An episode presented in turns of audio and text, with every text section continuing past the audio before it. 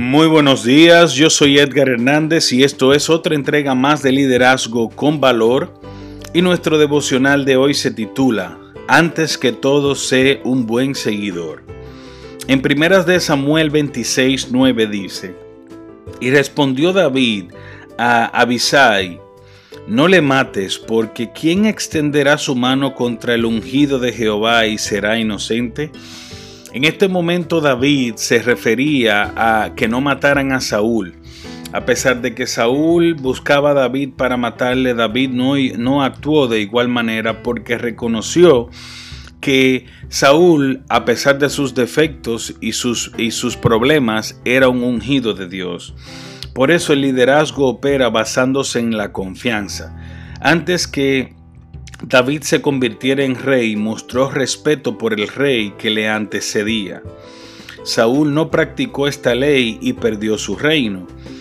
La Biblia provee un contraste vívido entre el liderazgo de Saúl y el liderazgo de David.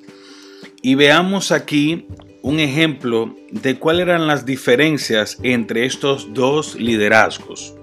El liderazgo de Saúl él era egocéntrico desde el principio, intentó obtener la posición de sacerdote, desobedeció a Dios en las pequeñas cosas, perdió su integridad cubriendo el pecado, fracasó en someterse a la autoridad de Dios y se preocupó por su propia fama.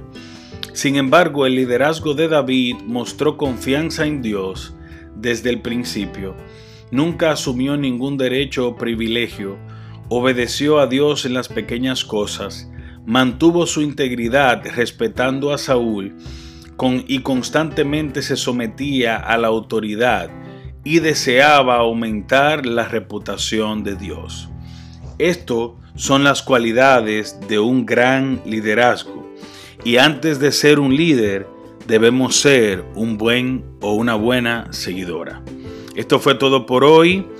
Que Dios les bendiga y será hasta la próxima en otra entrega más de Liderazgo con Valor. Bye bye.